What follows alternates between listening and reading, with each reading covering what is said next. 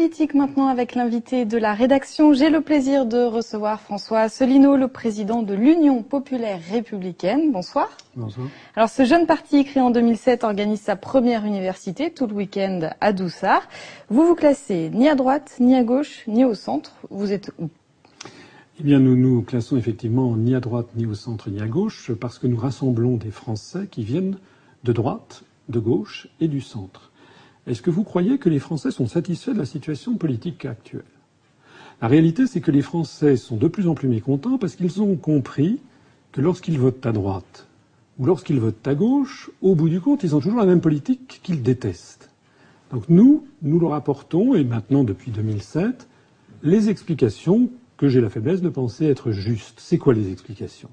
Les explications, c'est que toutes les grandes décisions en matière économique, monétaire, financière, budgétaire, mais aussi diplomatique, euh, euh, guerrière, etc., sont désormais prises par la Commission européenne, par la Banque centrale européenne à Francfort et aussi par l'OTAN à Washington. Donc ce que nous nous disons, et c'est ce qui nous distingue, je crois, de tous les partis politiques français, c'est que nous disons que la situation est grave parce que les Français ont perdu tous les leviers de commande. Donc vous demandez la sortie pour la France de l'Union européenne, de l'euro, de l'OTAN. Qu'est-ce qui vous différencie des partis d'extrême droite et notamment du Front National?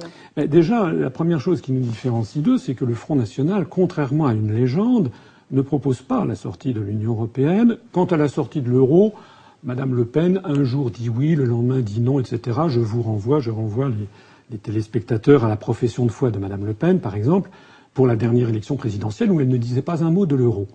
Nous, ce qui nous distingue, c'est la première chose, c'est que nous n'avons aucune ambiguïté ni sur nos analyses, ni sur notre programme.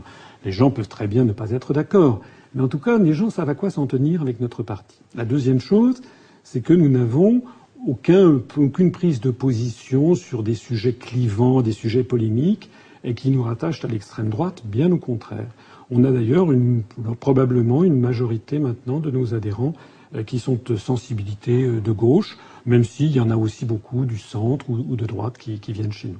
Vous préconisez une sortie unilatérale hein, de l'Europe et de l'euro. C'est le risque d'être isolé sur la scène internationale que la France se retrouve seule? Oui, bah, quand on habite à quelques dizaines de kilomètres de la Suisse, euh, on, il est quand même difficile de croire un, un, pareil, un pareil, pareil canular. Le fait de ne pas être dans l'Union européenne, la Suisse, la Norvège en sont le témoignage, montre que l'on peut très bien être un pays se portant très bien, puisque la Suisse ou la Norvège se portent beaucoup, beaucoup mieux que le reste de l'Europe, euh, et, et, dans le monde contemporain. Donc nous, nous disons que la sortie de l'Union européenne peut se faire de façon sereine et juridique. Il y a un article dans les traités qui s'appelle l'article 50 du traité sur l'Union européenne, qui prévoit justement comment un État peut sortir de l'Union européenne. Alors, c'est très important ce que je dis. Parce que ça veut dire que si cet article, je le redis, l'article 50, si cet article existe, c'est qu'il est possible d'en sortir.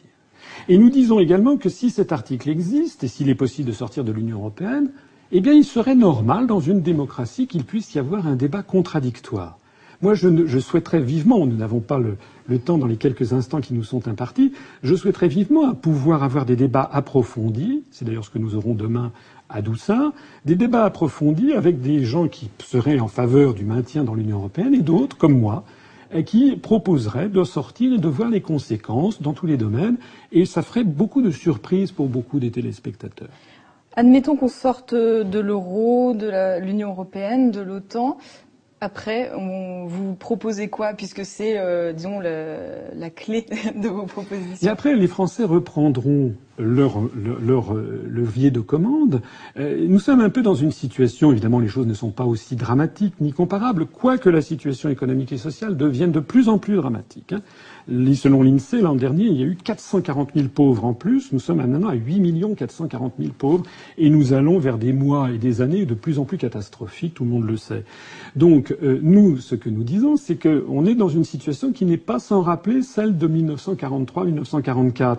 Il faut d'abord récupérer notre souveraineté, et puis ensuite, on rétablira le jeu normal de la droite et de la gauche. C'est la raison pour laquelle le mouvement politique que j'ai créé est un mouvement qui se veut provisoire, et qui présente un programme qui s'inspire étroitement de celui du Conseil national de la résistance, qui avait rassemblé autour de lui des Français de toutes les origines et de toutes les conditions, comme l'UPR d'ailleurs, comme l'Union populaire républicaine que j'ai créée, euh, qui euh, veulent récupérer la souveraineté, l'indépendance nationale. Ce qui ne veut évidemment pas dire se refermer euh, du monde. Euh, nous resterons membres du Conseil de sécurité de l'ONU. Nous resterons, nous avons plus de 260 représentations diplomatiques à l'étranger.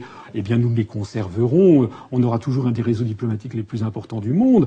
Et au contraire, beaucoup de pays, notamment des pays francophones, des pays en Afrique des pays en Asie ou en Russie, eh bien, seront contents de nous voir sortir de cette espèce de prison atlantiste, euro-atlantiste, dont l'OTAN est le chapeau militaire, et de retrouver la France traditionnelle, qui a des excellents liens avec toutes les parties du monde. En deux mots, vos prochaines échéances électorales, ce sont tout de même les européennes? Les européennes en 2017. Pourquoi les européennes? Parce que c'est le seul moment où les Français se préoccupent de la question européenne. Ils ont d'ailleurs tort, parce que c'est vraiment ce qui surplombe toute la vie politique française. Donc nous présenterons des candidats, mais des candidats qui sont vraiment différents des autres, puisque nous ferons campagne pour élire des députés qui exigeront que la France sorte de l'Union européenne. Et si, si nous avons des élus, faites-moi confiance qu'au Parlement européen, on les entendra. Merci beaucoup. Merci beaucoup. Alors je rappelle, hein, si vous voulez en savoir plus, euh, que euh, l'Union populaire républicaine tient sa première université à Doussard, sur les abords du lac d'Annecy. À partir de 14 heures, des tables rondes sont organisées. Elles sont ouvertes au public. Alors euh, les thèmes l'euro, l'Europe, des questions géopolitiques et militaires, ça se passe à la ferme de la Serra. seront présents notamment Robert Ménard, le fondateur de Reporters sans frontières, ou encore Jacques Nikonoff, le fondateur d'Attaque. Merci.